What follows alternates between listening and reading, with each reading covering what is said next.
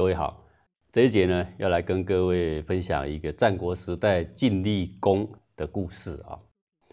那么这个晋厉公啊，在当时啊，可谓是这个功业非常的大哦。他呢南边伐楚国，好，各位都知道楚国是个很剽悍的民族啊，都被他给伐了。东边呢伐齐国，西边伐秦国，北边呢伐燕国。各位，我们刚刚说到这几个国家，在战国时代都赫赫有名啊，呃，可以说都是曾经非常强盛的国家。然后呢，被这个晋厉公啊到处踏伐，哦，所以可见是他的部队啊纵横天下，威震四方啊，都没有受到什么样的阻碍，好，可以说自得意满啊，非常的得意啊。如果我们要以功业来论成败的话，那他当时是可谓是非常成功了。啊我们现在的人都是以这个成败论英雄的话，那这个可是自得意满的啊。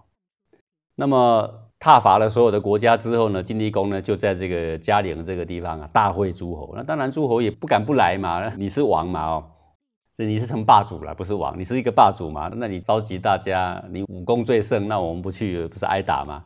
啊，都去参加，那一招大家都来，越发的自得意满啊，气横自骄啊。然后呢，就开始奢侈无度啊。然后呢，本来做一个国家、一个国君呐，就是要爱护百姓嘛。这慢慢慢慢就变成啊，是非常残暴啊，开始会残害百姓。所以最后因为残暴的个性养起来了，所以在旁边呢也没有敢规劝的这个大臣。以前的话啊，啊诸侯的旁边都会设有五个增谏的大臣。如果是天子旁边的话呢，就会设七个增谏的大臣。好，卿大夫起码也会设三个，就是你的地位虽高，不能够自得意满，没有人敢阻拦你，那可能你的地位越高，干的坏事就会越大嘛。所以古代的有道明君他们治天下的时候，好，他们不是只有说哦，我是天子，下面是诸侯，我诸侯你们旁边要有人来规范你，然后天子自己没有，不是的，天子自己先做示范，天子自己旁边有真臣有七人，诸侯旁边呢有五人，卿大夫旁边呢。有三人，就是可以来指责他的错误，提出谏言，要他改变主意。好，然后旁边再会配一个史官呢。这个史官呢，就是很正直的人来记录他的言行。不过到了这个春秋的时候呢，这个王的势力越来越淡薄嘛，就没有人去甩这个天子到底说什么做什么啊，他各自为政了。然后再来呢，就是各自称霸，称霸最后霸王说的话，大家也都不算数了。好，尤其是打来打去的时候，那这个时候晋厉公为什么叫立功？那个立功这个死后的谥号，死后后人给他取一个适合他的德性的这个称呼，叫做立功。哦，那个立 就是等于厉鬼的意思，很坏的意思了啊。当然这个是后面才取的，那就表示说他当时很坏呀，不然不会叫做立功啦。那就是因为他这个自得意满之后呢，他都喜欢亲近那些甜言蜜语的小人呢。然后只要有宗旨敢增谏的，都被他给杀戮，啊，所以渐渐渐渐就还是干脆就不讲了嘛，没有人敢增谏了嘛，啊，那么在大会诸侯的这个第二年呐，晋厉公就开始想要效法古代的明王，啊，要这边出游那边出游。各位，你如果读过古书就知道，古代明王出游是去巡视，看看当地有什么需要，风土民情有什么需要改正，好。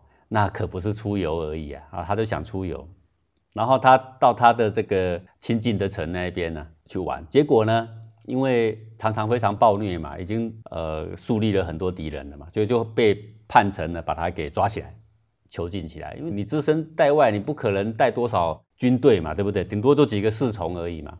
到了人家的土地，哎，这个虽然是地头蛇，虽然是小，但是也可以压强龙啊。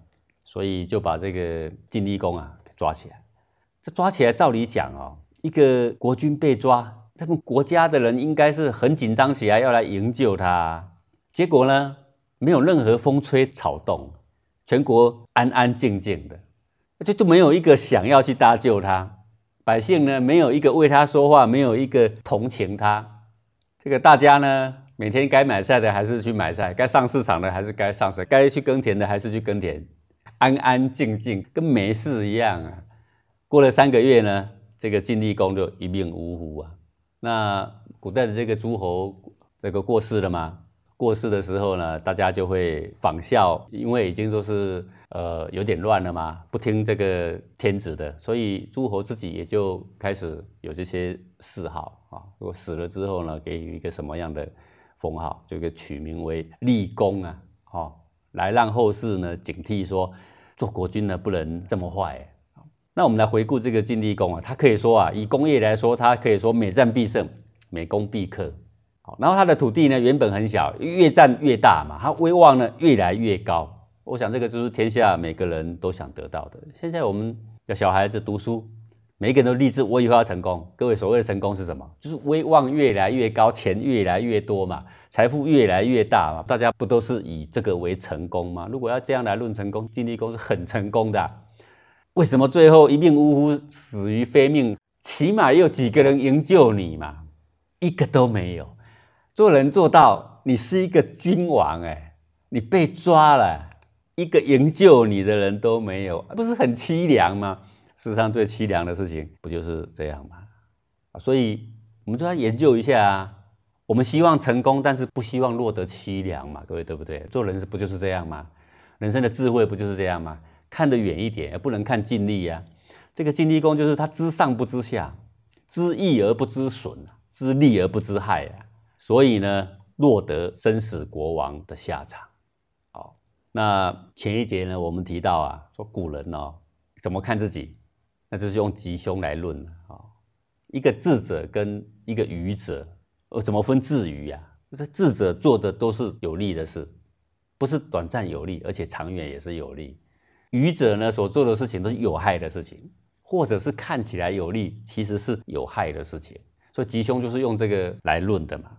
就是有益还是有害，而且有益有害怎么去决断呢？古人都是读易经，所以能够知道见微知著，好看到细细的小小的方向正在走，他就知道未来的结果是怎么样。人生要学一点智慧啊，就是要跟古人来求智慧。古人都是怎么求智慧呢？跟易经求智慧，就是易经可准于天地啊，是天地之真理，它也是人性的真理。人性就是情绪在作祟嘛。性情在作祟，不是这样吗？性情是什么呢？就是阴阳啊，一股气的变化，不是吗？人生中的感受，人生中那种气氛呢？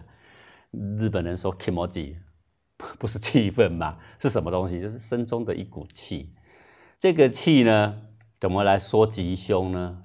勉强用文字，弱于文字来说，用“元亨利贞”四个字来说。譬如说晋厉公，他呢有一个很好的开始，叫做“元”。可能他的上一辈做了很多好事，所以他就很顺理成章就有这个机缘可以当诸侯啊，或者是他曾经年轻的时候很努力做对了很多事，开启了一个很好的开端嘛，所以他可能后面就有这个功业。然后呢，他联合了很多人，而且大家都有一个很好的理想，所以大家就支持他，所以元亨利贞的亨就开始了，亨通就能够推广，能够一无百落，就是亨亨通的意思嘛，通达。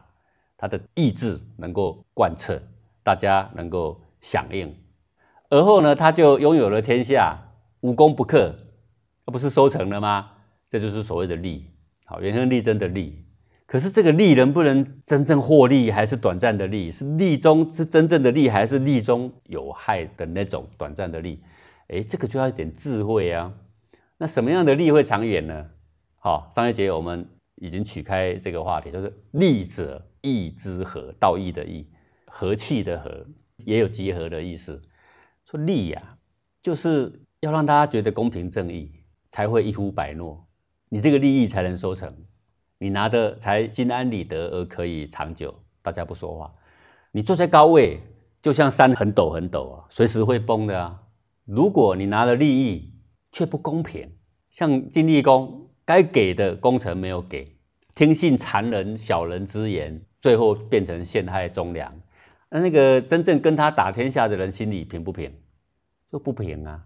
然后那些小人阿谀奉承的小人，没有任何功业，就只会拍马屁，却可以跟在他旁边吃香喝辣，是不是？大家愈发的不平。所以他这个功业虽然起来了，名望如日中天，土地越来越大，利是利不义呀，没有义之和。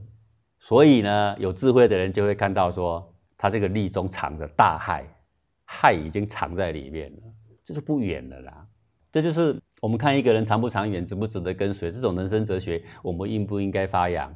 就是看他好处长不长远，公不公平，对得起大家，不会一个人拿了好处愧对大家哦。所以这就是我们在《易经》的四个字里面，这四个字贯穿全《易经》。吉凶如何判呢？就是看元亨利贞，你做对了哪件事，按哪一个环节你做错了。元亨利贞有一个环节做不对了，那就像脚踏车的那个链条断了一节。各位，你说只是断一节，只是断一节，你跑都不要跑了，不是这样吗？那个脚踏车还有用吗？